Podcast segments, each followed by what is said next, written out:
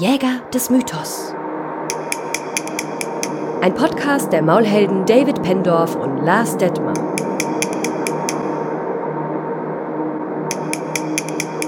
Hallo Lars. Hallo Dave. Wie geht's dir so? Ach, es geht gut, es geht gut, gut geht's, gut, gut. Folge 1. Wer sind wir? Ja, Ja, Lars, was machen wir hier? ähm, ähm, wir machen einen Podcast. Warum machen wir das? Ähm, weil wir gedacht haben, dass unsere Stimmen so nett klingen und wir auch Geschichten. Nein, du lügst. Wir wurden dazu gezwungen. Hinter uns stehen Menschen mit Gewehren. Das dürfen wir so laut jetzt nicht sagen. ja. Ja. Folge 1. Ja, äh, herzlich willkommen zu unserem kleinen Podcast. Lars, wer bist du eigentlich? Ähm, ja, ich, äh, Lars Detmer ist mein Name, ich bin Theaterpädagoge. So, das war's eigentlich schon. Lieber Dave, wer bist denn du?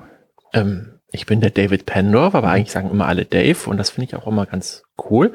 Und ich mache Theater und viele Experimente im Geschichtenerzählen Kosmos. Das trifft sich gut, weil unser Podcast, Podcast soll sich ja Postcast. Postcast Postkasten. soll sich ja drehen um Geschichten erzählen. Richtig. Das, Das ist, ist ja so gut, das, was wir uns überlegt haben. Mhm. Der kleinste gemeinsame Nenner, der uns einfiel. Ja, vielleicht fallen uns ja im Laufe der Jahre noch andere ein.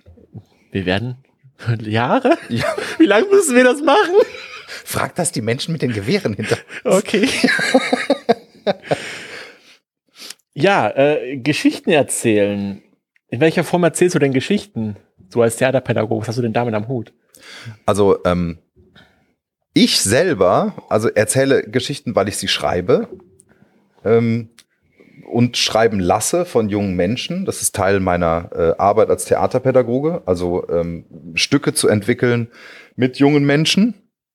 Und ähm, dann komme ich auch immer wieder dazu, selber zu schreiben, logischerweise. Und äh, Geht weiter.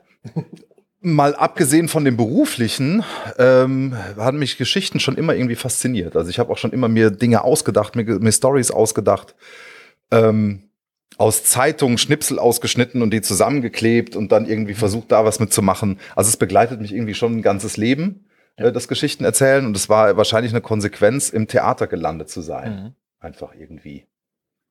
Ähm, um das jetzt in diesem Medium zu tun. Also ich glaube, Geschichten ist ja so echt so, so generell was Universelles. Jeder wächst mit Geschichten auf, jeder Ja. schaut sich Filme an, jeder spielt Computerspiele, spielt es nicht unbedingt jeder, aber äh, viele haben da Berührungen zu, liest, lesen Bücher und es ist ja ständig, dass man einander Geschichten erzählt und es fängt ja schon an, wenn einer dich fragt, so, was hast du gestern gemacht? Ja. Schon ist man im Geschichtenerzählen drin im Prinzip und Wahrscheinlich sogar öfter, als man glaubt. glaube sind auch. Menschen im Geschichten erzählen, wenn man ihnen die Frage stellt, was hast denn du gestern so gemacht? Also, ja, also, und dann haben wir schnell eine Drohung draus. Ich weiß, was du gestern gemacht hast. oh. ja, aber ich glaube, dass es, äh, es begleitet uns äh, tagtäglich, ne, wie Mhm. du schon sagst. Und ähm, ob das jetzt immer wahre Geschichten sind oder nicht, spielt ja erstmal keine Rolle. Also Wahrheit ist eh so ein Faktor, der Das mich ist so. gar nicht interessiert, solange die Geschichte gut ist. Also es gibt ja sogar ähm, äh, Lügen, äh, wo ich, wo ich durchaus sagen würde, ähm, jemand hat es verdient, damit durchzukommen, wenn die Geschichte so gut ist, dass ihm jeder die abkauft. Ne? Eigentlich ist das ja super. Ich habe mal ähm, für mich die Theorie aufgestellt, dass das äh, wahre Lügen darin besteht, dass du die Wahrheit so sagst, dass sie keiner glaubt. Okay. Darin besteht die Kunst des Lügens. Ja, oder die, die Was machst du da an deinem Rechner? Pornos gucken? Genau, die, die, die Wahrheit erzählen, weil das glaubt dir eh keiner. Genau. Ja. ja, ja das ist so. Das habe ich auch festgestellt. Also wenn, äh, wenn, wenn man irgendwie ähm, die auch die Erwartung erfüllt. Also wenn jetzt, also das ist jetzt kein Beispiel aus meinem Leben, aber wenn jetzt äh, die Freundin sagt, betrügst du mich? Und du sagst, ja klar. Ach so, dann ist ja gut. Ja, genau. ja, also niemand rechnet ja damit, dass man das so offen formuliert. Die Erwartungshaltung ist ja, dass man eine lange Geschichte erzählt. Ja. nee, du, also, äh, was ich, was du da, nee, also. Also was du da in meinem WhatsApp-Feed gelesen hast, das äh, war also nicht so, wie es äh, aussah. Ja, genau. Kurzum, es soll ums Geschichten erzählen Genau. gehen und äh, auch so ein bisschen die Frage, wie geht denn überhaupt gutes Geschichten erzählen oder kann man das überhaupt äh, unterscheiden, gutes, schlechtes Geschichten erzählen? Gibt es da Methoden, gibt es da Strategien, an sowas ranzugehen. Wir als Theaterschaffende, Theaterpädagogen, experimentierende Rollenspieler, die wir ja auch beide sind, Mhm. ähm, haben, glaube ich, beide relativ viel herumexperimentiert, auch mit Gruppen, wie man denn an Geschichten herangehen kann, wie man sowas erarbeitet. Und äh, wie man, glaube ich, schon so gemerkt hat, wir schweifen schnell ab. Deswegen haben wir uns was erzählen. überlegt. Genau.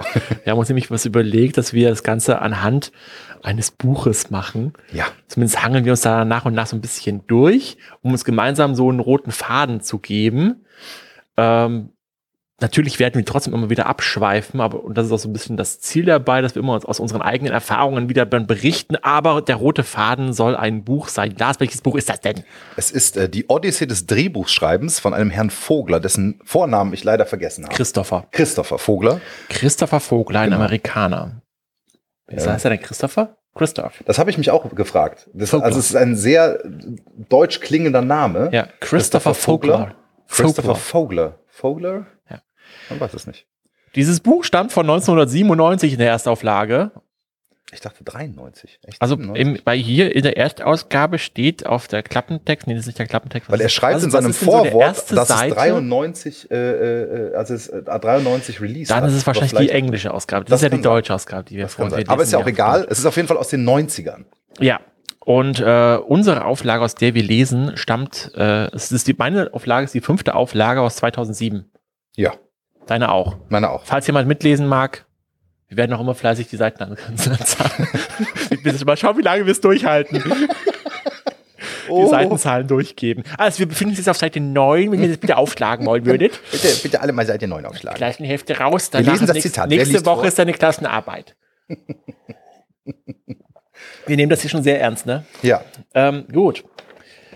Genau, also die Odyssee des Drehbuchschreibers von Christopher Vogler. Und wir haben uns für heute so die ersten, was sind es, 20 Seiten vorgenommen, die mal so gemeinsam das sind ein paar durchzudiskutieren. mehr. Ja, ungefähr, ja. Ist das Also, Vorwort. das Vorwort, ja. Ja. Finde ich übrigens spannend, weil Vorwörter sind immer so diese äh, Teile des Buchs, die ich eigentlich skippe. Weil der Autor da immer nur sagt, ja, äh, oh, und dann habe ich dieses Buch geschrieben, dann ist mir das passiert und außerdem möchte ich noch meiner Oma danken und äh, dem Frieder, weil er mir immer so einen schönen Kuchen mitgebracht hat und so. Und ich das unspannend finde, aber wir haben uns jetzt entschlossen, wir lesen dieses Buch von vorne bis hinten durch und auch das Vorwort. Also machen wir das. Also äh, auch hier erfahre ich wieder Neues. Das ja, ist schön. Die Menschen mit den Waffen zwingen uns dazu. Genau, ähm, warum haben wir uns für dieses Buch entschieden? Ich glaube, es ist, wenn ich das richtig sehe, so eins der mittlerweile der Standardwerke, wenn es um Storytelling geht, um Geschichten erzählen. Also es gibt natürlich einige Bücher Mhm. noch dazu dem Thema, aber das taucht überall in allen ähm, Dingen, wo ich so gesucht habe, auf. Also die Grundtheorie, die darin ja zerhackstückt und äh, dargelegt wird, ist ja die der Heldenreise. Genau. der Monomythos. Und ich habe mir heute irgendwie so die ganze Zeit geblickt, so, sag mal, gibt es eigentlich andere? Gibt es eigentlich andere Strukturen von Geschichten, die derart strukturell beschrieben, aufgebaut wurden, sind? Meines Wissens nach nicht, aber ich glaube auch, dass es hier in diesem Fall, und das sagt Vogler ja auch selbst, nicht um eine Anleitung geht, sondern nur um eine Struktur. Ja, und ja, ja, also die ja. sowieso unsichtbar schon seit Jahrtausenden existiert. Und die unbewusst oder bewusst von Schreibern äh, und Geschichtenerzählern seit Tausenden von Jahren verwendet wird. Ja, Und daher haben wir hier, haben wir hier ähm, geheimes, geheimes Wissen aus den Jahrtausenden zusammengetragen. der, der genau, vor uns Menschheitsgeschichte. liegen. Ja. Ähm, ja, trotzdem, ich habe mir so ein bisschen gefragt, so gibt es nicht auch andere Strukturen? Und das mir ist auch echt einfach keine eingefallen. Ja. Und äh, gerade im Theater haben wir immer wieder den Wunsch als, als Kunstschaffende, wobei ich ja schon immer sage, ich mache keine Kunst, ich mache Theater. Aber es ist trotzdem so dieses, ja, wir versuchen neue Wege, Geschichten zu erzählen Ja. oder wir suchen nach nicht narrativen Formen im Theater und, und dergleichen. Und wir wollen die Geschichten überwinden. Was ich persönlich tatsächlich für einen Holzweg finde. Also mir geht's immer, wenn ich Theater mache, darum, wirklich eine Geschichte zu erzählen. Bei jedem Experiment, bei jeder äh, Sache, die ich noch so verrückte anstelle auf der Bühne oder anstellen lasse eher. Es geht unterm Strich mit dabei, immer darum, die Geschichte zu erzählen und der Geschichte dahinter auch immer treu zu bleiben. Ich habe das ähm, jetzt ja nicht auch für mich entdeckt, das ist äh, Quatsch. Ich habe mal andere Wege versucht. Und zwar habe ich das versucht, so ein bisschen an, an, an, mancher Stelle wie eine Dokumentation aufzubauen. Also gar nicht so sehr eine stringente Geschichte zu mhm. erzählen, sondern zum Beispiel eine, ähm, äh, wie sagt man, eine, jetzt fällt mir das Wort nicht ein, Dave. Es fällt mir nicht ein. Krautsalat. Krau genau, wie ein Krautsalat. ähm, also zu einem Thema zu arbeiten und nicht äh, eine Geschichte zu erzählen mit einem roten Faden. Und ähm, mir ist aufgefallen, dass ich am Ende trotzdem immer wieder an dem Punkt hier lande. Also äh, auch in der Heldenreise lande, mhm. selbst wenn ich das vers äh, aktiv versuche, nicht zu tun. Ja. Ähm, und da haben wir, haben wir letzte Woche schon mal drüber gesprochen, jetzt nicht in diesem Podcast, das ist ja die erste Folge, aber ähm, in der Vorbereitung, ähm, dass es so Geschichten gibt, die man schreibt, ich weiß nicht, ob dir das auch so geht, wo man irgendwann denkt, so irgendwas stimmt hier nicht. Es ist nicht rund. Und wenn man sich dann dieses äh, Buch von Herrn Vogler und ähm, sämtliche Literatur im, äh, über die Heldenreise so anguckt, stellt man fest, ja, stimmt. Es stimmte was nicht, weil es ein Teil fehlte. Und zwar ein, zum Beispiel das Ende fehlte oder so. Ähm, und ja, also es ist schon hilfreich, sich dieser äh, Heldenreise zu bedienen. Ja, wie kommt denn der liebe Herr Vogler da rauf, das so zu schreiben? Ich fühle mich heute ein bisschen wie so ein Klassenlehrer, der die ganze Zeit Klassenlehrer. Ja, okay. Also es war so, da hat er ein Buch gelesen von dem Herrn Campbell. der hat mich Joseph Campbell. Joseph Campbell, der, äh, der äh, Heros in, wie schreibst du das Buch? Der Heros in tausend, tausend Gestalten. Gestalten. Genau. Und ähm, der Campbell hat sich alle Mythen und Legenden angeguckt. Ja, also vor allem die antiken und genau. über Loch überlieferten, von denen man weiß. Und hat festgestellt für sich, irgendwie gibt es da eine Struktur. Es scheint alles ähnlich aufgebaut zu sein mhm, und hat genau. dann sein Buch geschrieben, um diese Struktur quasi einmal wirklich notiert zu haben. Ja, wenn wir alle Geschichten aufeinander legen und die Unterschiede davon abschneiden, ist die Heldenreise das, was übrig bleibt. Also das, was viele, die meisten, alle Fragezeichen, Geschichten miteinander, miteinander äh, zu tun haben. Und mhm. trotzdem ist es diese Grundstruktur, die immer wieder auf unendlichfache Weise variiert wird und spannend und lebendig gehalten wird. Ja, nochmal zurück zu, du hast ja gesagt, erzählt, dass du Geschichten schreibst. Ja. Ich selber schreibe ja eigentlich gar nichts. Also ich, es gibt kein Stück, was ich geschrieben habe.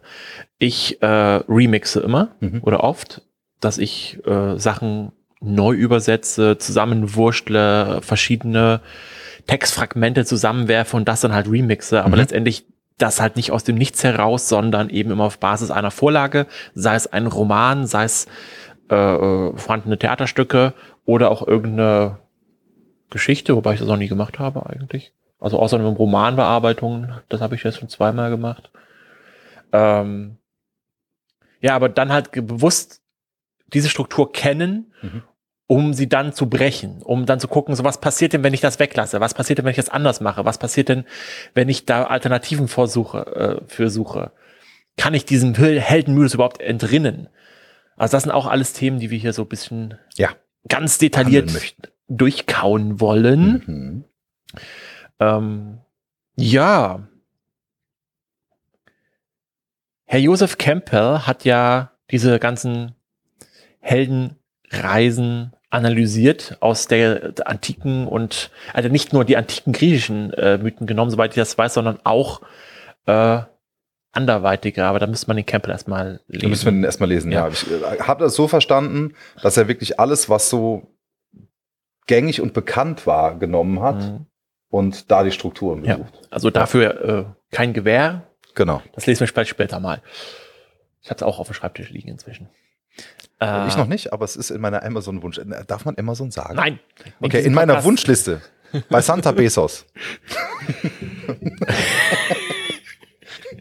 ja.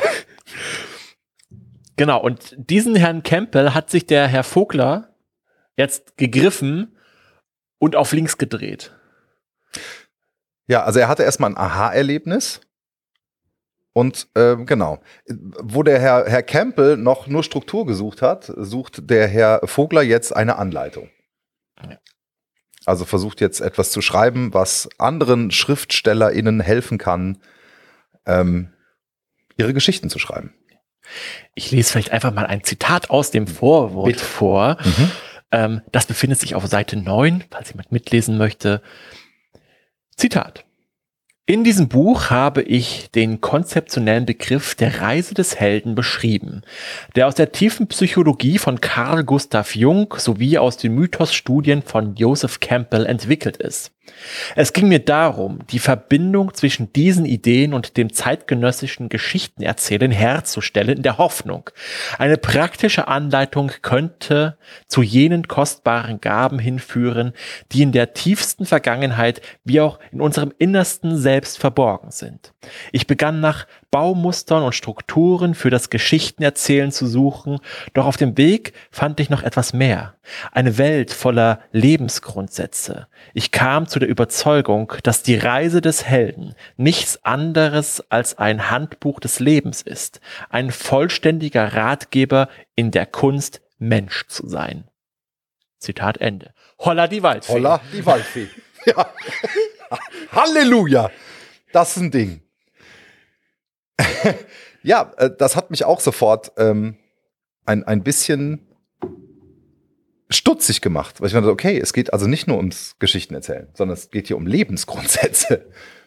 Also um Dinge, die auch uns angehen, außerhalb des Geschichtenerzählens. Fragezeichen.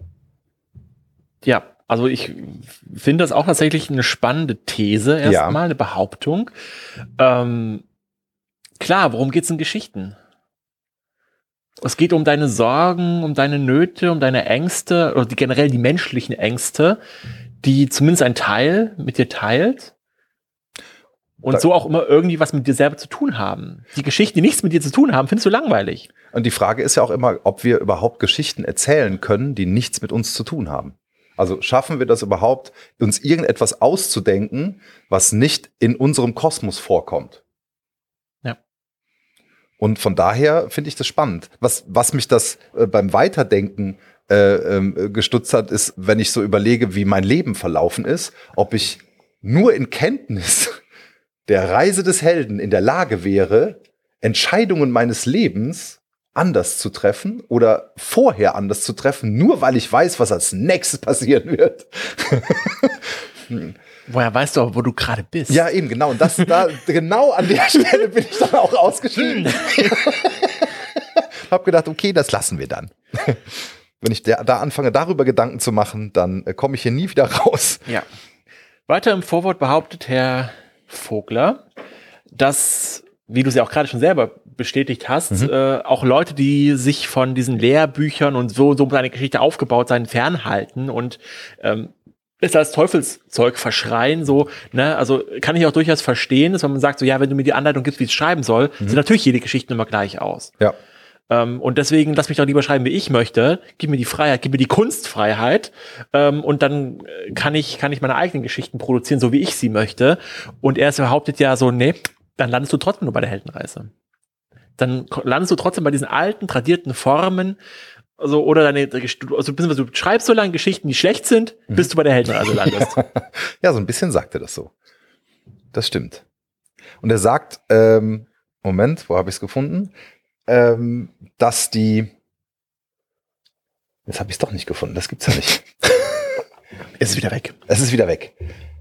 Äh, ach so, dass ähm, selbst wenn man versucht, eine Struktur zu entfliehen, man ja dahin schon wieder Struktur hat. Nämlich, dass man äh, der Struktur eben entfliehen will. Auch das ist ja schon wieder eine Form Mhm. von Strukturierung. Und man kann dem nicht entkommen. Und ich glaube, das ist auch ein bisschen so. Man kann dem nicht entkommen. Das ist ja eine meiner Grundregeln für wenn ich Theater mache, Mhm. ist dieses, okay, ich stell Regeln auf und zieh die konsequent durch. Änder nicht die Regeln mitten im Stück oder, oder dann muss ich wieder begründen, warum du sie änderst. So, das muss dann einen Grund haben. Also sei konsequent, ist eine meiner obersten Regeln, wenn ich äh, Kunst, äh, wenn ich Theater mache. Ja. Äh, und mein Kollege hat mal gesagt, so, er erzählt jetzt mal ein Stück, wo er allen meinen Regeln, die ich so aufstelle und aufgestellt habe für mich selber, komplett widerspricht. Und ich bin so, ja geil, wenn es konsequent durchzuführen ist, ist wieder geil.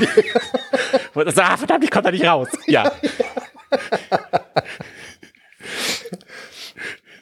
Es gibt ein schönes, äh, ähm, nur, nur kurz äh, nebenbei gesagt, eine äh, schöne Diskussion, die ich mit meinem Mitbewohner zu WG-Zeiten geführt habe. Das ist ein paar Jahre her. Und zwar habe ich irgendwann mal gesagt, Konsequenz ist was für Schwächlinge. Und er hat gesagt, das ist ein Spruch, der kommt auf deinen Grabstein. und wir haben uns Wochen später über irgendwas anderes unterhalten. Da habe ich gesagt, da muss man ja mal konsequent sein. Er sagt, ah, jetzt habe ich dich. Da habe ich gesagt, nein, man muss auch mal konsequent inkonsequent sein. ähm, also man kommt nicht raus. Das heißt, dass man die Struktur Also du verfolgt. kannst eigentlich nur inkonsequent sein, wenn du irgendwann, wenn du dann Grab konsequent liegst, warst, mal ja. konsequent aufstehst. Ja, genau. Ja, stimmt. Und wahrscheinlich wirst du dann auch noch erwischt mit irgendeiner Struktur. Nein, aber es ist ja gut. Also Strukturen sind ja, sind ja nicht irgendwie etwas, was jemand erfunden hat und es aufstülpt, sondern das äh, Es sorgt ja entsteht auch, einfach von selber. es entsteht von selber und es sorgt auch, glaube ich, ein bisschen dafür, dass wir nicht verrückt werden.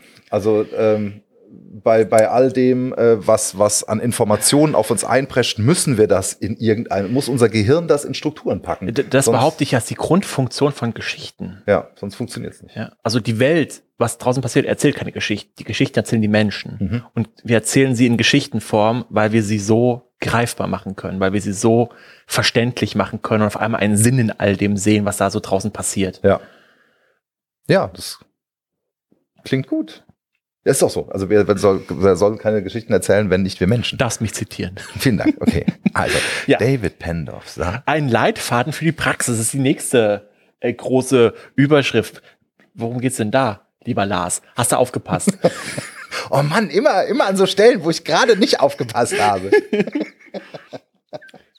Ja, also im Prinzip äh, ähm, äh, schränkt er da ein. Ne? Also er wirft das gesamte Vorwort besteht ja darin, die möglichen Kritikpunkte vorwegzunehmen Genau. oder die ihm geäußert wurden, um das nochmal schon darauf einzugehen. Weil ähm, bei dem Leitfaden geht es ja darum zu sagen, so ja, nee, das ist jetzt keine exakte so und so soll zu tun. Genau, sondern es geht darum, es ist äh, ein, ein Muster. Genau, eine Grundstruktur.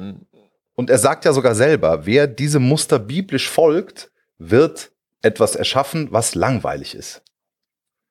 Weil man es schon so gut kennt. Es gab mal, fällt mir gerade ein, wo wir gerade beim Abschweifen sind, ähm, bei Netflix äh, diese, diesen Film Bright, glaube ich, heißt der, mit äh, Will Smith. Oh, keine Ahnung. Ähm, da sind Polizisten Orks und so. Also Orks sind Polizisten. Und äh, irgendwie gibt's da so eine, so eine Buddies Horror, äh, eine Buddy-Story, Buddy-Cop-Story, nicht Horror, Buddy-Cop-Story zwischen Will Smiths Figur und ähm, einem äh, seinem Ork-Partner. Und es hieß, ich weiß nicht, ob das stimmt, aber das ist so das, was ich gehört habe, dass dieses Drehbuch geschrieben worden ist von einem Computer, der alle Sehgewohnheiten der Netflix-User genommen hat und hat ein Drehbuch quasi verfasst.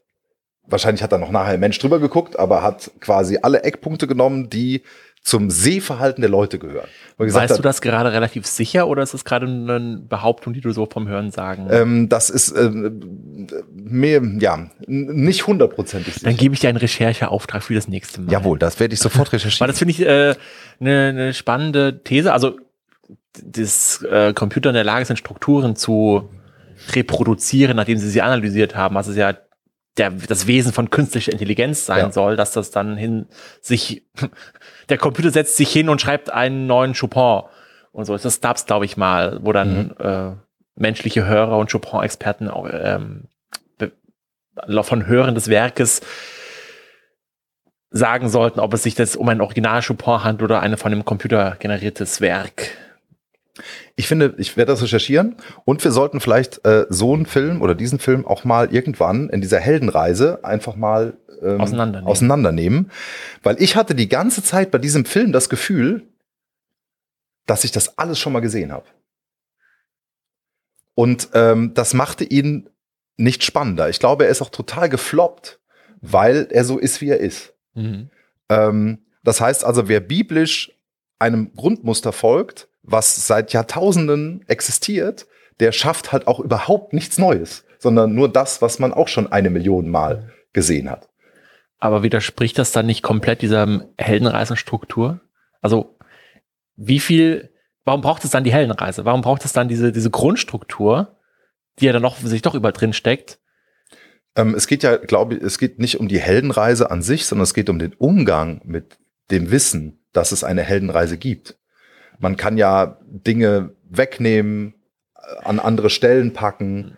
Ähm, und ich glaube, dass es auch nichts beim Schreiben das hast eben schon mal gesagt, dass Künstler sagen, ja, ich will ja, ich will ja äh, irgendwie schaffen und äh, ich interessiere mich jetzt mal nicht für Strukturen und so. Und man landet trotzdem immer da.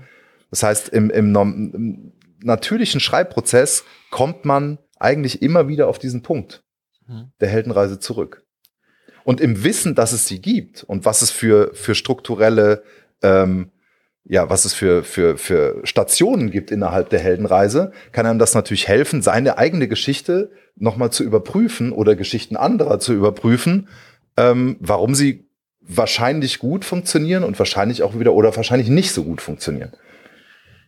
Also ich, es fragte vielmehr auch eine Antwort ein. Und ähm, ich weiß nicht, wie bewusst du dir äh, in der Rollenspieltheorie bist, also so für für Dungeons and Dragons und und das schwarze Auge und sonst irgendwas. Da wird nämlich Spieler, aber Theoretiker. Nämlich äh, ich, ich bin generell relativ mhm. theoretisch mhm. unterwegs. Ähm, und zwar unterscheidet man da auch ganz bewusst zwischen Plot und Story. Der Plot ist das, was sich der Spieler da ausdenkt. Mhm. Die Story ist das, was entsteht, wenn der Plot mit den Spielern kollidiert. Und was die halt draus machen, wie sie reagieren, was, wie sie agieren. Das ändert selten etwas am eigentlichen Plot. Mhm. Aber die Story wird erst dadurch lebendig.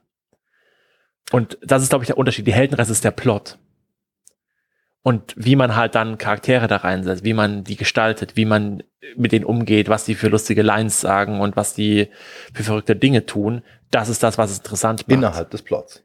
Innerhalb des Plots. Genau. Der Plot ja. ist der gleiche, ja. aber das heißt, die Story ist eine andere. Das heißt, die Heldenreise schafft einen Rahmen, innerhalb der, dessen man sich bewegen kann. Ja. Und ähm, das ist ja auch im Prinzip nichts anderes, als wir äh, im Theater machen. Also es gibt den Plot, also das Skript, und das wirft man dann Spielern vor, und dann machen die da Dinge draus. Und nur dadurch hofft man zumindest, hofft man zumindest dass es sich mit Leben füllt. ah, was auch ein spannendes Grundthema ist, wie schafft man es denn, die Leute dazu zu bewegen, es da was draus zu machen? Mhm. Was ja generell ich immer als mein, mein Grundanlass sehe, Theater zu machen. Also ich möchte ja, ich mache nicht Theater, weil ich Literatur liebe, sondern weil ich das geschriebene Wort hasse. Also ich, ich möchte, ja, ich möchte ja. die Geschichten aus ihrem schwarz-weißen Dasein befreien und lebendig auf die Bühne bringen. Das hast du, darf ich das auch zitieren? Nein. Hm. das ist ein sehr schönes Zitat.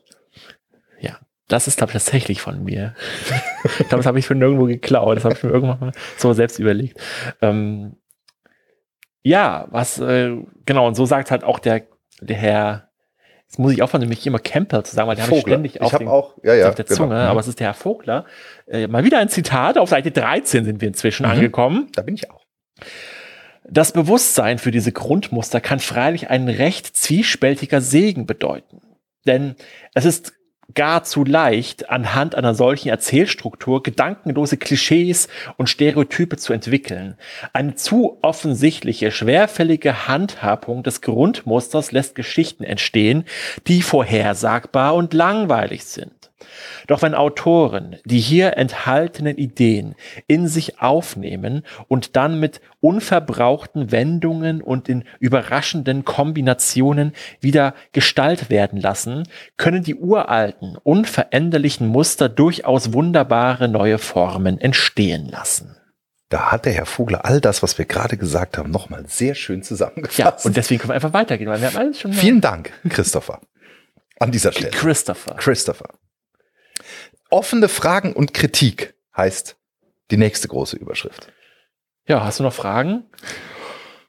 Kritik? also hier geht's äh, ähm, auch um äh, kulturelle Unterschiede.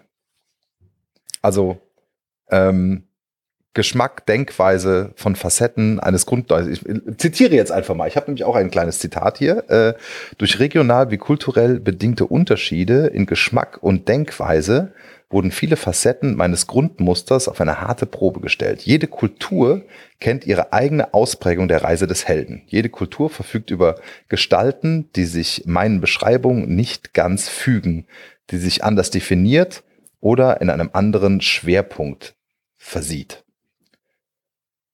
Also es geht darum, wenn jetzt jemand zum Beispiel aus Nee, da geht's noch nicht drum, da geht's gleich drum.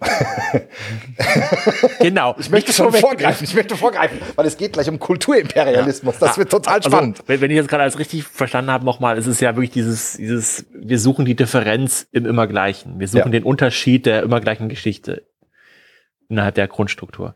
Und auch, dass die Grundstruktur immer wieder auch zur Diskussion steht und mhm. zu fragen, so, hey, vielleicht ist es mal in diesem einzigen Fall, vielleicht wirklich mal ganz clever, da mal was anderes zu machen. Vielleicht, vielleicht finden wir solche Beispiele. Beispiele. Beispiele. Beispiele. Ja, genau, also es muss sich einfach zeigen da und es letztendlich zeigt sich ja am, ja, genau, was ist eigentlich unser Kriterium? Was macht eine gute Geschichte aus?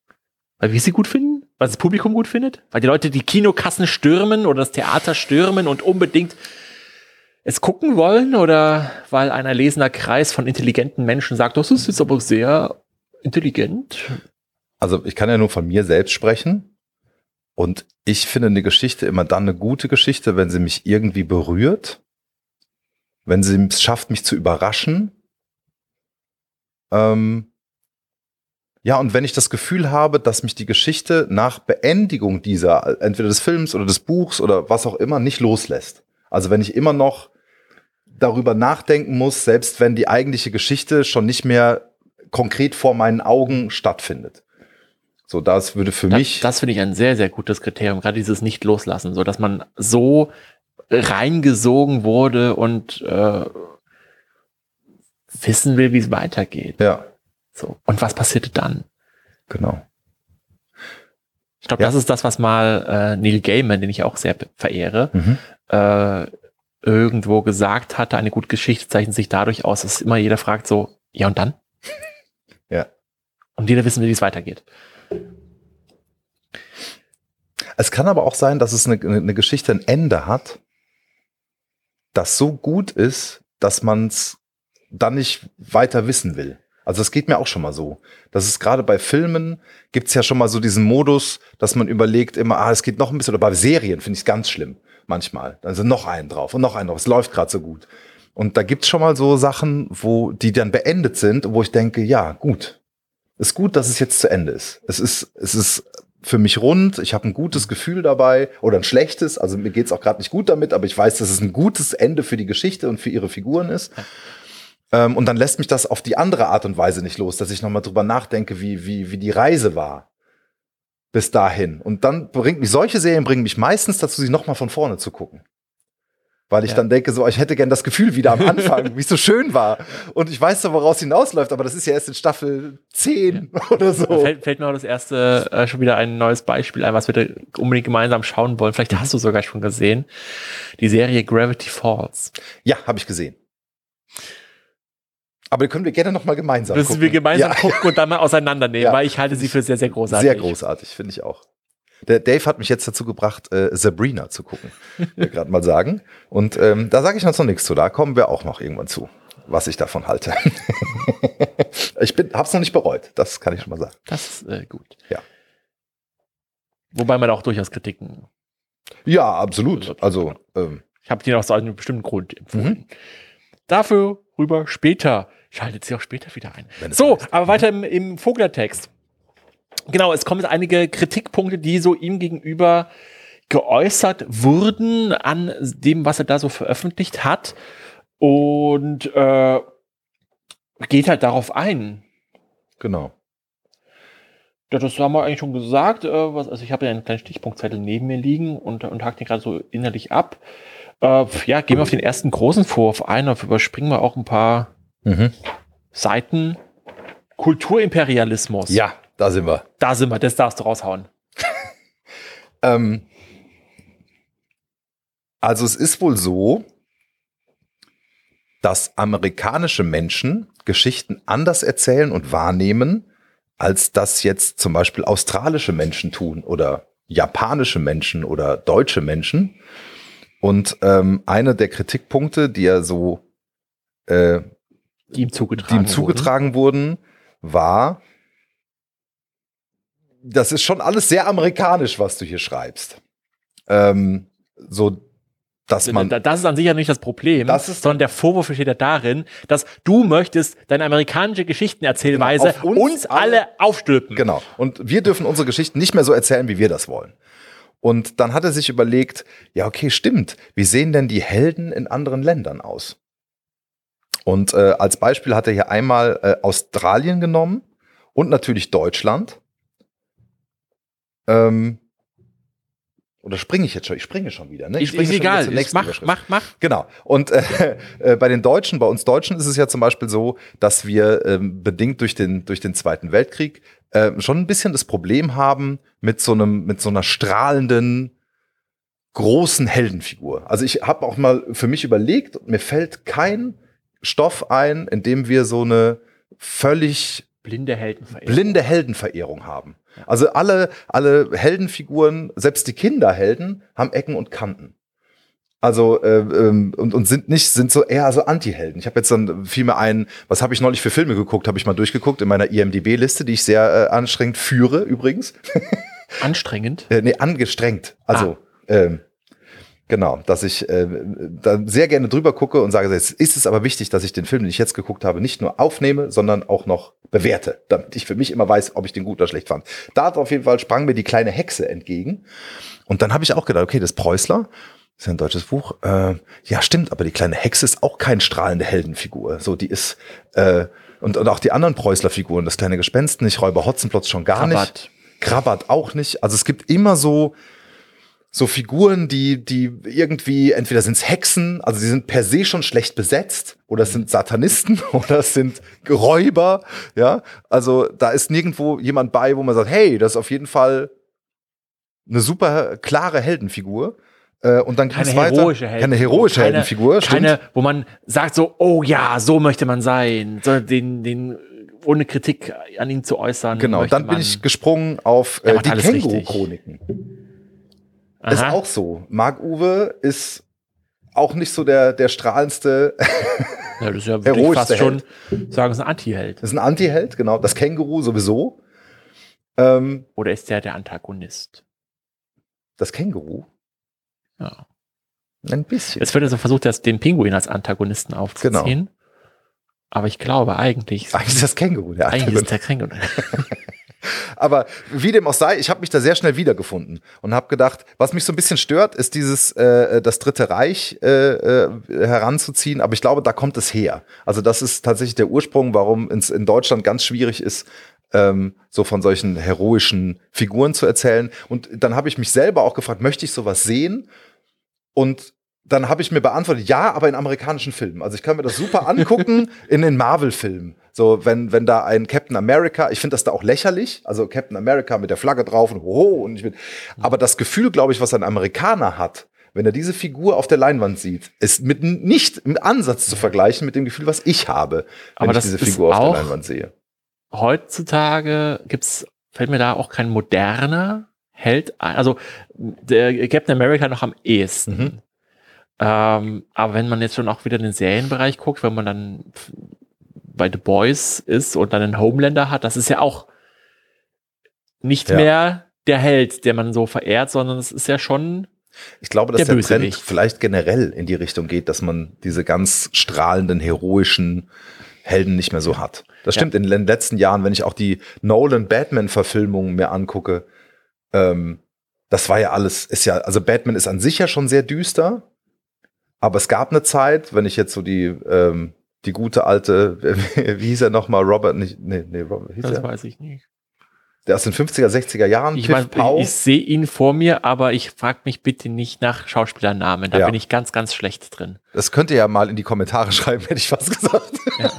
Aber jeden Fall Ich weiß der nicht. Batman, der immer sagte, immer schön anschnallen, Robin. Genau. Ähm, da ist es ja eine ganz klare Vorbildfunktion, irgendwie einer, zu dem man aufschaut und so. Und die äh, alle Figuren, die jetzt so momentan erzählt werden, sind, haben irgendwas Düsteres. Jetzt gibt's einen neuen Film, da habe ich einen Trailer von gesehen, ähm, mit dem Schauspieler, der Saul gespielt hat bei Breaking Bad. Das. Bitte. ich kann mir auch keine Namen sagen. Das ist der eine mit den Haaren. Ah ja, und, und der Nase. Der Nase. Ja, sehr schön. Genau. Professionell hier. Ja, ja. ähm, auf jeden Fall äh, heißt der Film Nobody. Und es geht wohl um einen Mann, der wohl bei irgendeiner Organisation gearbeitet hat, CIA, Geheimdienst, der jetzt eine, eine Familie hat. Und klassisches Motiv, äh, aus welchen Gründen auch immer, wird er wieder dazu gezwungen, das zu tun, was er früher gemacht hat, nämlich Leute umbringen. Und niemand hätte damit gerechnet, weil er halt so ein Nobody. Nobody ist. Genau. Erstens habe ich mich gefragt, warum spielt Liam Neeson die Rolle nicht? Der spielt die doch sonst immer. Aber auch das hat mich wieder sehr überrascht. Aber, ne, also, und wenn wir auch bei Liam Neeson sind, das sind ja auch alles so Figuren, die irgendwie dreckig sind. Da stimmt irgendwas nicht mit. Die sind irgendwie. Was hat er denn so gemacht, der Liam Nielsen? Der Liam Neeson? Ja. Äh, Taken zum Beispiel. Also auf Deutsch heißt der äh, 16, ne, 96 Hours. Und äh, also er spielt immer so verwegene Ex CIA, Ex, keine Ahnung was, Leute, die aber jetzt ein normales Leben führen. Also du merkst, ich kenne wirklich okay, ist nicht schlimm. wenige, wenige Schauspieler. Ich kenne sie, wenn ich sie sehe. Ja. Ich erkenne auch wieder, dass sie schon mal in anderen Filmen waren. Aber ich habe da so einen Namen und, und, und Gesichterschere. Ich habe Okay. die Namen gehört, ich habe diese Gesichter mal gesehen, aber das passt nicht zusammen für mich. Also oft nicht. Und das, Okay. ich kriege die oft nicht zusammen. Äh, wenige Ausnahmen. Meist die, die mich wirklich tief beeindruckt haben, die kriege ich auseinandergehalten. Aber das sind nicht viele. Was nicht heißt, dass die Schauspieler schlecht sind, generell, sondern Also, ähm, äh, halt die, die für mich herausgestochen sind, nochmal. Aus diesem Pool an doch relativ guten Schauspielern, die wir auf der Welt herumlaufen haben, sind nochmal so wenige, die nochmal herausfunkeln. Also ich glaube, seine Stimme ist fast, dürfte dir bekannter vorkommen als irgendwie so. Das Also, kann er sein. synchronisiert sehr viel. Ja. Das kann sein. Den, den Löwen aus Narnia zum Beispiel hat er synchronisiert. Hat so eine ganz tiefe Stimme. Den, den Film? Ja. Ja, aber Egal. egal. Äh, okay. Genau, aber im Prinzip Wir- hast du ja schon genau. wieder äh, zwei Sachen vermischt, lieber Ja, Lars. das passiert mir oft. Weil Das, so eigentlich, funktioniert mein Gehirn. Ich eigentlich waren wir ja bei, bei äh, Kulturimperialismus. Mhm. Natürlich hängt das auch alles irgendwie ein bisschen zusammen. Aber der Vorwurf ist ja erst einmal, ehe du mit deiner Anleitung äh, sagst uns anderen der Welt, wie diese Geschichten auszusehen haben und äh, sorgst dafür, dass wir unsere Geschichten anpassen. Mhm. Und ich find's total spannend, äh, japanische Animes zu schauen, Mhm. weil die wirklich oft dramaturgisch ganz anders funktionieren. Völlig anders. Und auch wenn ich die oft nicht gut finde, so aus meinen persönlichen Sehgewohnheiten heraus, finde ich sie trotzdem spannend und, und schaue mir das oft auch so eine, so einer, ja, fast schon wissenschaftlichen Neugier heraus an, wenn ich so, okay, wie funktionieren die? Wie, wie, welche Logiken sind da halt wirklich wieder storystrukturell aufgebaut? Und vielleicht finde ich dadurch auch wieder Ideen, die ich bei mir anwenden kann Mhm. oder me- meiner Art Geschichten zu erzählen. Ähm, und das mache ich tatsächlich sehr gezielt. Das finde ich, glaube ich, Animes noch die niedrigst hängenden Früchte.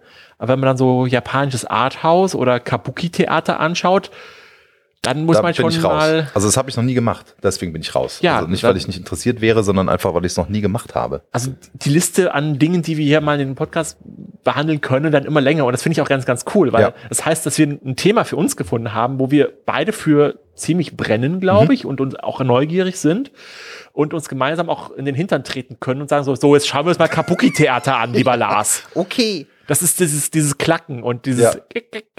und dann schreit einer. Ah! Und Okay. alles ist total statisch und es ist total straight, aber auch auf seine Weise irgendwie geil.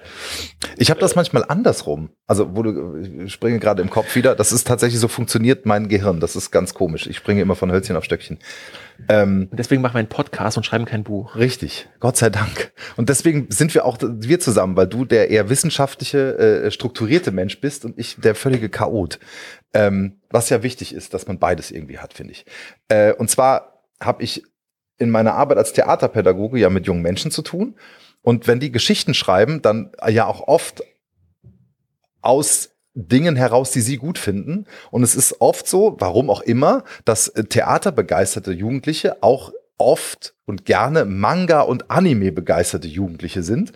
Und dann entdeckst du in den Dingen, die sie schreiben, für dich Strukturen aus diesen äh, Animes und Mangas wieder. Also die haben ja so eine ganz spezielle Art, Dinge hundertmal zu sagen. Ein Ähm, und dasselbe. ein und dasselbe. Und das ist, also Oder ich zehn Folgen finde lang. das, genau, ich krieg, kann das fast nicht aushalten. Mhm. Ähm, aber das finde ich voll spannend. Ja. Also man, man liest in diesen Texten ganz klar heraus, was die feiern. Ja. Und ähm, ja, also es begegnet einem immer wieder. Ja. Also es ist wirklich teilweise echt eine Herausforderung in der Langsamkeit, Mhm. Was auch wiederum, was sagt, hey, wie, wie schnell müssen wir jetzt eigentlich inzwischen sind wir es gewohnt, Dinge zu sehen. ne? Also gerade Generation YouTube, wo halt schnell, schnell, schnell, schnell, Ja. schnell und neu, neuer Input, neuer Input. Ähm, wo ja Theater an sich schon oft eine Entschleunigung ist. Und wenn man dann aber Ghost in the Shell schaut, Mhm. hast du das bestimmt gesehen? Ja. Gerade den, den Original-Anime, Mhm. ähm, der ja gefeiert und als Kulturgut hochgehalten wird. Und ich möchte so in keiner Weise in Abrede stellen, aber das ist echt zäh und langsam erzählt. Ja. Es gibt ja eine ähm, Hollywood-Verfilmung des Stoffs, der, sagen wir mal, für den europäischen äh, Zuseher besser gutierbar ist. Ähm, aber der macht halt genau das, was du eben gesagt hast. Der ist halt dann schneller erzählt und äh, um einiges actionreicher. Und dem fehlt so dieses japanische, diese japanische Art. Ja. Ja. Und das ist doch schade auf der anderen Seite. Und, und Also da ist eigentlich ja dann wirklich der Vorwurf gerechtfertigt des Kulturimperialismus. Also da noch wirklich lernen, wertschätzen zu können, wenn Geschichten anders sind. Das ist auch etwas, was ich aus diesem Podcast mitnehmen möchte. Ja. das stimmt. Ähm, nächstes Rubrik ist übertitelt mit Fachsprache und ich habe gerade keine Ahnung, worum es da ging. Fachsprache, Ja, da- dann springst du zurück. Fachsprache ist, stimmt. ist Ha. davor, genau. Äh, das Trotzdem, ist es um Fachsprache? Jetzt habe ich es hab angerissen. warum es in Fachsprache ging. Ja, ich weiß es gerade wirklich nicht. Ähm, ah, da ging es nochmal darum, dass äh, es gut ist oder dass, dass jede, jede ähm, Profession halt ihre eigene Sprache kreiert und ähm, dass das auch eine, eine ganz natürlicher Prozess ist. Und dass es auch gut so ist und dass in, im Endeffekt diese, diese äh, Sprache, diese Begriffe, die ähm, in der Reise des Helden vorkommen, relativ einfach zu begreifen sind. Wenn ich das richtig verstanden habe. Ja. Überspringen wir diesen Part Wir einfach. überspringen einfach. Äh, ich habe noch einen spannenden Punkt bei dem Kulturimperialismus, Jawohl. weil er kommt am Ende dieses Kapitels noch auf eine Idee zu sprechen, Mhm. die ich gerne mit dir diskutieren würde. Mhm. Ich lese es mal vor. Bitte. Während meiner Vortragsreise erfuhr ich außerdem, dass es in Australien, Kanada und vielen europäischen Staaten besondere Subventionen für Filmemacher gibt. Diese Fördergelder werden unter anderem auch an Projekte ausgeschüttet, die eine gewisse Rolle für die Bewahrung und Pflege regionaler Eigenheiten spielen. Behörden auf Bundes- und Landesebene funktionieren hier also gleichsam als kleine Filmstudios, die eigene Drehbücher entwickeln, Künstler engagieren und Spielfilme wie auch TV-Sendungen produzieren. Dass es eine Art dezentralisiertes Hollywood auch in den Vereinigten Staaten geben könnte, ist für mich eine faszinierende Vorstellung. Jeder Bundesstaat würde die Aufgabe eines solchen unabhängigen Studios übernehmen, die Drehbuchentwürfe beurteilen, die von seinen Bürgern eingereicht werden und Gelder zur Produktion regionaler Filme vorschießen, die mit ihrem Lokalkolorit und mit Schauspielern aus der Region die jeweiligen kulturellen Eigenheiten wiedergeben. Zitat Ende, wir waren auf Seite 22. Jawohl. Ich glaube, das ist aus deutscher Sicht Ich- strange. Super strange. Weil das ist äh, die Art, wie wir arbeiten. Ja, ja, und Filmförderung ist ja auch überhaupt kein, kein Fremdwort. Also Ja. hinter jedem zweiten deutschen Film oder eigentlich unter jedem. es, es gibt ja so dieses, dieses, Logos. inoffizielle Behauptung, so es gibt keine guten, guten deutschen Filme. Ja. So, ob das stimmt, Fragezeichen dran. Mhm. Da kann man auch nochmal in späteren Folge dis- diskutieren. Sehr gerne. Ähm, aber ist es nicht gerade der Wert von Hollywood, dass dort eine Großindustrie auf einem Haufen sitzt, die sich gegenseitig anstacheln, Beispiele geben, Know-how austauschen und so einfach etwas leisten können, was eben diese dezentralen Formen nicht zu Wege bringen? Also ist der strukturelle Vorteil von Hollywood, dass es auf einen Haufen alles ist, ähm, sorgt das nicht auch für eine gewisse Qualität? Boah, finde ich Große These. ganz, ganz schwierig. Ähm, also ich, klar sind da die Wege kurz und ähm, man hat quasi eine Stadt, wo alles aufeinander sitzt, aber da wird es ja schwierig, neue Ideen zu entwickeln. Also, äh, weil, weil es ja alles irgendwie, Ja, die klauen die sich ja auch einfach. Daraus machen die auch gar kein Hehl. ja, das macht es ja auch nicht besser, Nö. unter Umständen. Aber äh, sie meinen ja, ich sage immer von, von sie und die, Ja, ja. Mhm. ähm, sie besser erzählen zu können. Und was man den Hollywood-Blockbuster, das sind ja bewusst, die Hollywood-Blockbuster ist ja fast schon ein eigenes Genre, Ja, ähm, die sind ja ja, massenmarktkompatibel. absolut, die funktionieren. Genau. Ja. Und du fragst dich, ob das anders wäre, wenn sie nicht zentral wären.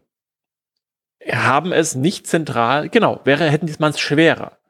Ja? Also es kommen natürlich immer wieder massentaugliche Filme oder, oder sie- Produkte auf den Markt, aber nicht in dieser Frequenz wie aus einem Hollywood. Ähm, Ist jetzt mal so eine These. Kannst Ja. du später mal drüber nachdenken. ich denke drüber nach. Also das fand ich, fand ich wirklich aus, aus, aus unserer westeuropäischen Sicht, sage ich jetzt mal Mhm. richtigerer, ähm, echt eine, ein Traum, den er hier formuliert, wo ich denke so, echt, das ist das, was du dir wünschst?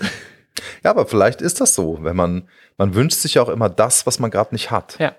Und ähm, von daher drückt es das ja auch schon wieder aus. Ne? Mhm. Also je, es scheint ja, wenn es so gut funktionieren würde und alles so wunderprächtig wäre, würde er sich das ja nicht wünschen.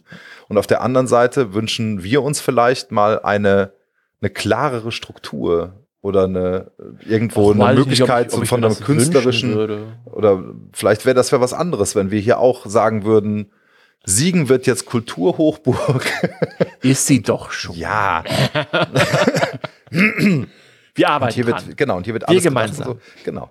Ja, aber umgekehrt ist dieses Argument ja auf Theater übertragen auch ja eigentlich genau so, wie wir argumentieren. Oder Mhm. warum, wie das, warum es in äh, das deutsche Theater in jeder zweiten Stadt im Prinzip gibt. So, jede Großstadt hat ja ein eigenes Theater. So, ja, weil es um etwas Lokales geht, weil Ja. es äh, um das eigene Ensemble geht. Inwiefern das stimmt, ist nochmal eine andere Frage. Aber gerade wir als Bruchwerktheater argumentieren ja so, hey, es geht darum, hier in der Stadt, aus der Stadt Kunst entstehen zu lassen, Theater entstehen zu lassen und die Leute daran teilhaben zu lassen, in Diskussion zu kommen und, und so halt etwas Lokalkolorit. Genau, wir produzieren gar nicht für die große weltweite Masse, Ja. sondern wir produzieren für die Leute, die hier leben.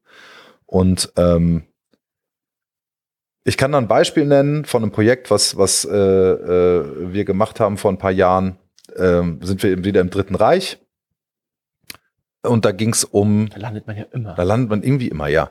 Und ähm, dann ging es um Stolpersteine. Und äh, ich bin da immer drüber gelaufen und habe gedacht, ja, ist ja alles ganz schlimm, ne? wie man also man kann es aus der Schule.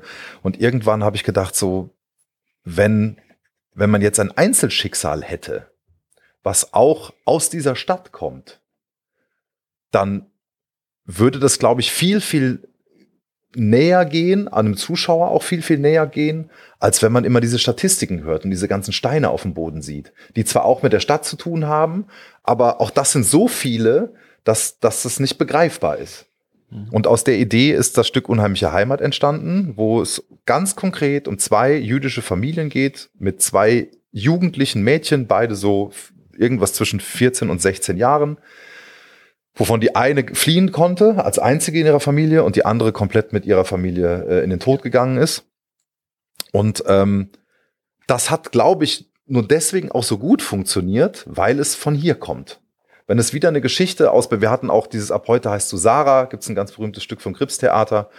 Ähm, wenn man das gespielt hätte, hätte man zwar auch ein Einzelschicksal gehabt, aber von einer Familie in Berlin. Mhm. Und die hat mit uns nichts zu tun. Das heißt, die große Stärke ist ja gerade zu sagen, wir sind hier und wir machen hier Theater für die Menschen, die hier leben. Klar kann das auch jemand von außen gucken, aber dann kann man sich auch einen Hollywood-Film angucken. Mhm. Und hier hat man aber die, den lokalen Bezug.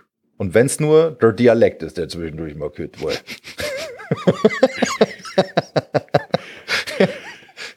Okay, da genau. Kann man auch halten von, was man will. Okay. Wir gehen weiter. Im Kapitel jetzt würde die herophobe Kulturen kommen. Das ist genau das, was Lars von schon erklärt hat, genau. dass äh, wir als Deutsche in einer Kultur leben, die diesem Heros generell etwas sehr kritisch gegenüberstehen. Und ich glaube aber auch, es ist eine äh, etwas, was auch durch eine Medienflut durch eine Geschichtenflut, der wir ausgesetzt sind, sich auch eingebrannt hat. Also dem, dem äh, der Flut von Geschichte. Hm? Nicht von Geschichten, sondern von Geschichte. Nein, von Geschichten. Dadurch, dass wir ständig Serien schauen, dass wir ah, ständig das meinst du. Okay, alles klar. Äh, äh, mhm. Bücher lesen oder, oder äh, Filme sehen. Ja. Ähm, dass wir halt, auch wenn uns jemand als so eine naive Figur, in Anführungsstrichen, daherkommt, mhm. dass auch keiner mehr schlucken würde. So, nein, du brauchst die düstere Background-Geschichte, damit du auch eine dramatische Figur bist. Da muss ich immer an Rollenspiel denken. den Standard, Ja. den Standard Was, deine Eltern leben noch? Die wurden hat von Orks entführt. Was ist denn hier los? Der, der, der Dungeon Master freut sich. Mal schauen, was als nächstes passieren wird. Genau. ja, der nächste große Punkt, also es gibt da noch einen ganz kurzen Punkt, äh, der Held als Krieger äh, und der leitet aber auch irgendwie über in äh, die Geschlechterfrage. Also zumindest für mich. Ja. Ähm, und zwar ging es in der Held als Krieger ganz kurz nur darum, dass äh, ein Held nicht zwingend immer ein heroischer Kriegerfigur sein kann, sondern sie darf auch, und die erzählt jetzt hier einige auf, die äh, zitiere ich jetzt auch nochmal, Zitat, ein Pazifist, eine Mutter, ein Pilger, Narr, Wanderer, Einsiedler, Erfinder, Krankenschwester, Künstler, Wahnsinniger, liebender Clown, König, Opfer, Sklave, Arbeiter, Rebell, Abenteuer, tragischer Versager, Feigling, Heiliger, Ungeheuer und so weiter sein. Das heißt, der Held einer Geschichte hat, hat super viele Facetten und es muss nicht immer der Held, Der- der Krieg, Krieger mit äh, der Unterbuchse und dem Ja. Also er unterscheidet zwei Heldenbegriffe. Genau. Einmal Held als der Held einer Handlung, Mhm. was nicht unbedingt mit dem Helden als Figur übereinstimmen muss. Und der Held als Figur ist halt der Krieger, der das, dem Monster auf die Oma haut. äh, und der Held einer Geschichte kann aber auch ein Narr sein, kann Narr auch eine Mutter sein, kann Genau. auch eine. So, genau, das ist der Hauptunterschied, wie er da trifft. Mhm. Und das führt dann natürlich auch in die Geschlechterfrage, weil wenn man sagt Held, ist stellt denn man auch sich eine oft Heldin. ein Mann vor. Genau. Und das ist gerade aus heutiger Sicht echt ein Problem. Und das ist auch ein Kapitel, wo man merkt, so, ui, der Herr Vogler ist doch in die Jahre gekommen. Ja. Vielleicht magst du es mal vorlesen. Und zwar ähm, schrieb er, ähm, also erstmal ging es darum, ähm, ich muss mal ganz kurz sagen, es trifft zu, dass die Beschreibung des heroischen Zyklus an einigen Stellen deutlich von männlichen Vorstellungen geprägt ist. Und es ist auch richtig, dass die Theorie hauptsächlich von Männern entwickelt wurde. Das bedeutet aber nicht, dass ein Held nicht auch weiblich sein kann. Und dann schreibt er ein Stück weiter. Soweit erstmal gut. Ne? Soweit also, erstmal gut. Genau, also wir würden es, glaube ich, sogar noch erweitern. Mhm. Natürlich kann auch eine Transperson, eine geschlechtslose Person, eine äh, alles, was dazwischen existiert, ein Eichhörnchen wegen mir auch noch, äh, ein Held ein sein. Held sein, genau. Und dann schreibt er ein Stück weiter, das männliche Bedürfnis aufzubrechen, Hindernisse zu überwinden, Leistungen zu erbringen, Eroberungen zu machen und Besitz zu erwerben, könnte in der weiblichen Variante durch den Antrieb ersetzt werden, die Familie zu schützen, ihr ein Heim zu geben, sich mit Gefühlen auseinanderzusetzen, Einigung herbeizuführen oder Schönes zu pflegen. Sexismus! ruft da in mir ganz laut. Und äh, ja, da merkt man, es ist aus den 90ern. Ja. Also auf der einen Seite sagt er, ja, also eigentlich ist der Held auch weiblich, aber auch nur dann, wenn er die Höhle putzt. Und Ja. das ist wenn, schon. wenn er die klassischen Frauenbilder ausfüllt, die also erwartet werden. Genau. Aber ich Ähm. glaube, es ist schwer. Also ich bin ja Kind der, der in den 70ern geboren, in den 80ern aufgewachsen. Und ähm, stelle auch mal fest zwischendurch, dass äh, diese ganze diverse und auch die Gender-Diskussion mich nicht stört. Ganz im Gegenteil, ich finde es total wichtig, dass es passiert, aber es überfordert mich an so vielen Stellen, ähm, weil ich aufgewachsen bin mit diesen ganz klassischen Bildern. Und ähm, ja, und ich liebe es ja, mit diesen Bildern zu spielen Ja. und rumzudrehen oder zu entfremden und äh, also kontrageschlechtliche Besetzung, ohne weiter darauf einzugehen. Und ich habe das Gefühl, es gibt super viele Leute, wenn ich so Filme gucke, also auch so diese, jetzt nehme ich nochmal diese Marvel-Filme oder DC äh, Universe, also diese klassischen Helden, äh, Superheldengeschichten, ähm, dann habe ich das Gefühl, es geht vielen Menschen genauso wie mir, die jetzt gerade in Hollywood auch unterwegs sind, die haben da auch ein großes Problem mit. Mhm. Also, Also- um, um das auch nochmal so klar zu positionieren, also es geht Ja. hier um die Rollenbilder, die damit Absolut. verbunden sind und dass er zwar sich des Problems in der Basis bewusst ist, dass mit Held oftmals halt eine männliche Figur Ja. gedacht wird Mhm. ähm, und dass er das halt unterstreichen möchte, dass es nicht rumgeht, aber er fällt dann halt ins Loch rein und dann doch wieder die typischen Klischees. Klischees. zu bedienen, genau. Die ja eigentlich auch schon keine mehr sein sollten. Das ist, kommt ja noch dazu. Also äh, eigentlich sind diese ich Klischees glaube, ja sind auch sie auch nicht mehr so, was Ja. er zumindest konkret sagt. Das heißt nicht, heißt, dass es äh, nicht solche Klischees nach wie vor gibt. Mhm. Vielleicht andere Beispiele jetzt in anderer Form. Aber das immer wieder zu hinterfragen, das immer wieder äh, auch vor Augen zu führen, finde ich eine ganz wichtige Funktion von Geschichten. Weil Absolut. wie machst du das anders? Ja. In welcher Form kannst du, ohne dass sich jemand hinstellt, so, das darfst du nicht sagen, äh, solche Probleme thematisieren oder vorführen, wie es denn anders sein könnte? Mhm. Und da finde ich, haben Geschichten einen sehr, sehr funktionalen Zweck.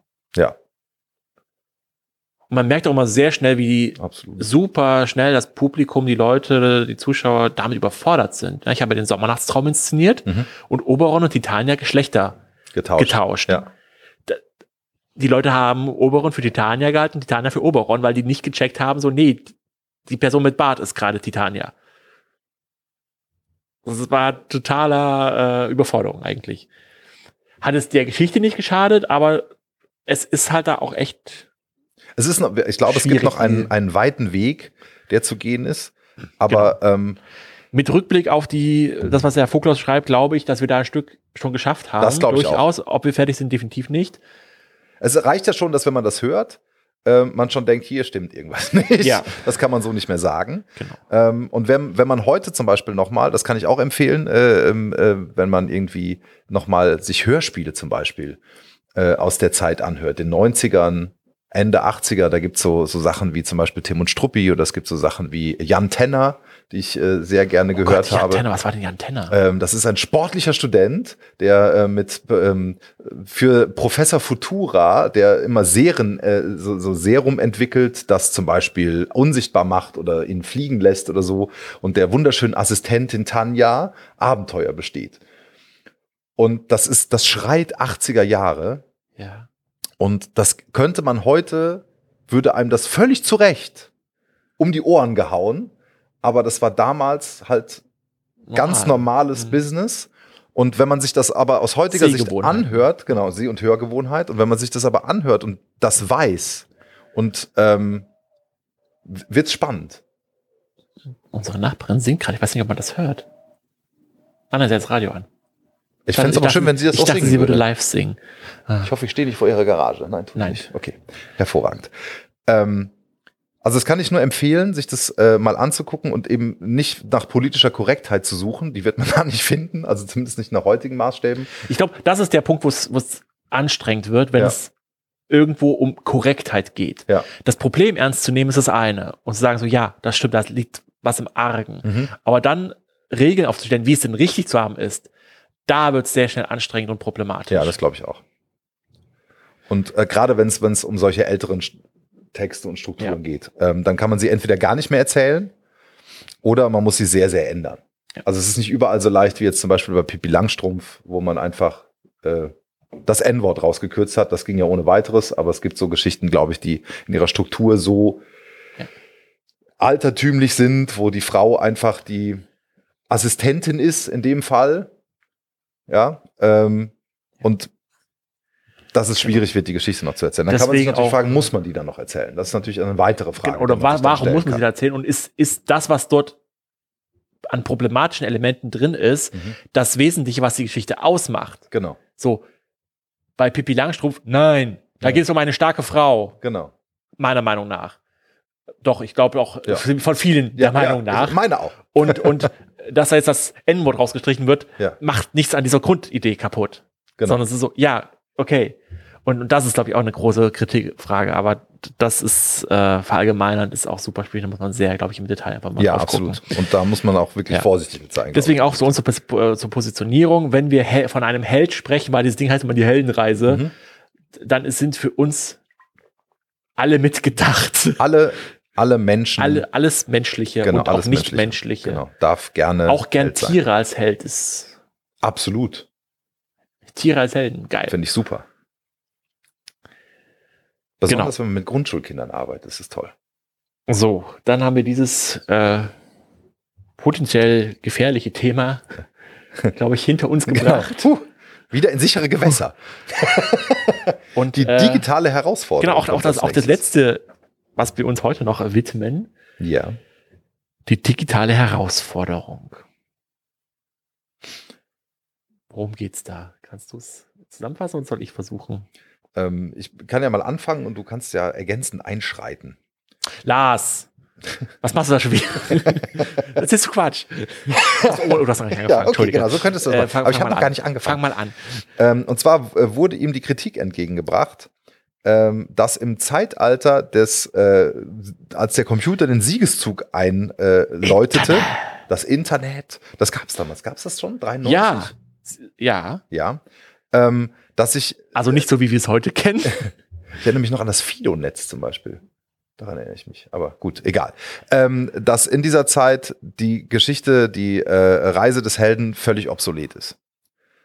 Weil man jetzt nicht mehr Geschichten linear erzählt, sondern wie, wie man gerade möchte und das, äh, das äh, Internet und die, die ähm, pure Masse, die ist das Interaktivität Stichwort, was du dazu, ich, genau, danke, das habe ich gesucht, dafür sorgt, dass Geschichten von überall herkommen und äh, Ganz anders erzählt werden ganz anders müssen. erzählt werden Und dass die digitale Herausforderung darin besteht, Geschichten auf neue Art zu erzählen und eben nicht mehr in Form der Heldenreise. Genau. Also der Vorwurf ist da, ja, wenn ich es aus heutiger Sicht lese, Mhm. ich, also so bewusst kann man sich das damals nicht gewesen sein. Na, heute kennt man interaktive Formen, heute kennt man Computerspiele, heute kennt man die, die große Narrative aus, heute kennt man Open-World-Spiele, heute Ja. kennt man ähm, ähm, klingt dich ein, erzähl die Geschichte mit, bestimme, was passieren soll, äh, Formate aus Medien, YouTube, Spielen etc., dass man das Ganze anders bewerten kann. Und die Angst ist, wenn ich das alles richtig lese hier,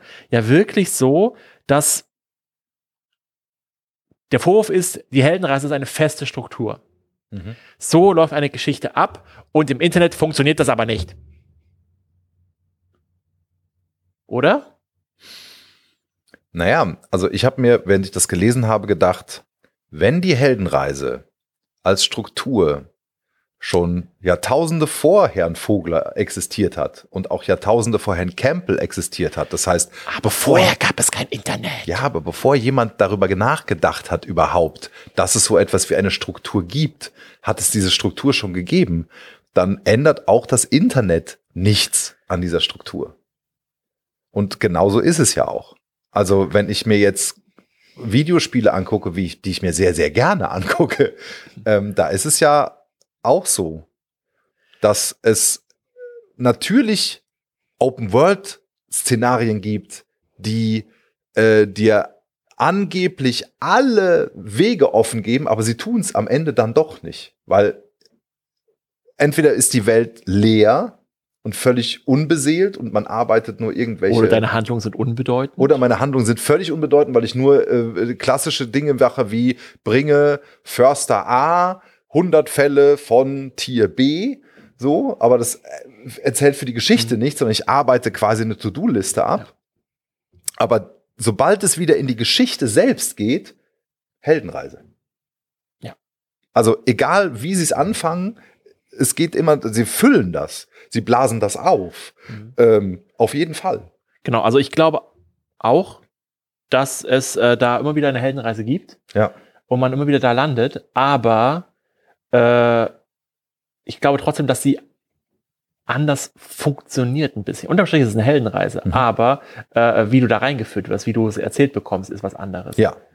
Und, und das mal auch drauf zu gucken, ist, glaube ich, auch sehr, sehr spannend. Und das ist, glaube ich, bei Videospielen gerade auch je nach Videospiel völlig anders. Mhm. Also es gibt welche, die wie früher auch ein klassisches Intro haben oder alle ihre Geschichtenelemente in Zwischensequenzen erzählen. Das ist so die klassischste Heldenreise, Ja. weil da führt dich ja wirklich jemand durch die Geschichte.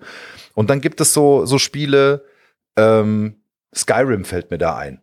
Was Ähm, ich gestern angefangen habe. oh, dann ich, ich ich spoilere erzähle nichts. mehr. Ähm, aber wo man wirklich überhaupt nicht äh, irgendwie erzählt bekommt, da fängst du an und da geht's weiter, sondern man hat eine Riesenwelt, man trifft auf Personen und dann entspinnen sich da Dinge. Und äh, man kann auch bei Skyrim, das ist so riesig groß, dass man auch super viel verpassen kann. Und ähm, das finde ich total spannend, wie, wie das trotzdem funktioniert, weil es tut es. Mhm. Also man hat trotzdem das Gefühl, seine persönliche eigene Geschichte zu erleben. Ja. Ich bin, bin gespannt. Ich bin jetzt im Jahr 2011 angekommen und habe mir Skyrim installiert und äh, Großartig. Es ist wirklich, es ist wirklich großartig. Ja. Also auch Herr Vogler kommt bereits 1993 zu einem, stimmt nicht, das ist der Vorwort aus der zweiten Auflage, also später, wahrscheinlich Ja. 1997, ähm, darauf, dass er schließt mit interaktive Formen sind nicht gerade neu. Selbst wenn wir einer linearen Erzählung lauschen, legen wir derweil im Geist zahlloser Hyperlinks an. Es ist also eher umgekehrt. Die Reise des Helden eignet sich vorzüglich für Computerspiele und interaktive Formen. Mit den Tausenden von Variationen, die im Lauf der Jahrhunderte zum ursprünglichen Paradigma beigesteuert wurden, bietet sich unendliche Möglichkeiten zum Entwicklung, zur Entwicklung unendlicher Handlungsgewe Handlungsgewebe. Handlungsgewebe. Schönes Ich Wort. lese den letzten Satz nochmal vor.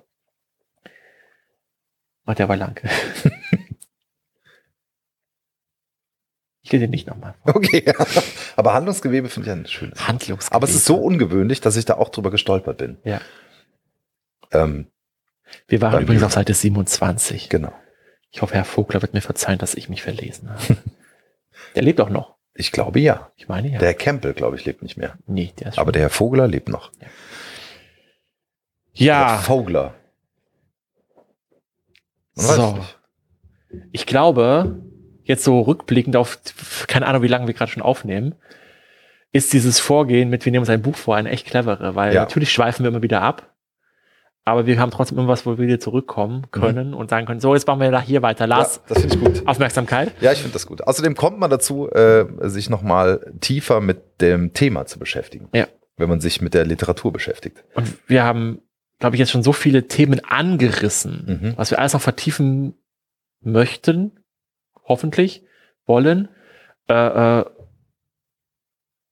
also ich glaube, so schnell geht uns da der Stoff nicht aus. Und dann sind wir schon wieder bei den Jahren, lieber Dave. Ja, mal schauen. Nein, ich habe tatsächlich sehr, sehr viel großen Spaß gehabt, Ja, ich auch. das hier Das hat mir sehr viel Spaß gemacht. Und ich hoffe, ihr hattet auch Spaß beim Zuhören, sofern denn ihr noch dran seid. Ja, und wir äh, freuen uns, danken euch für eure Aufmerksamkeit und hoffen, äh, ihr seid auch weiterhin dabei. Ja, schaltet auch das nächste Mal wieder ein, wenn, Wenn es heißt,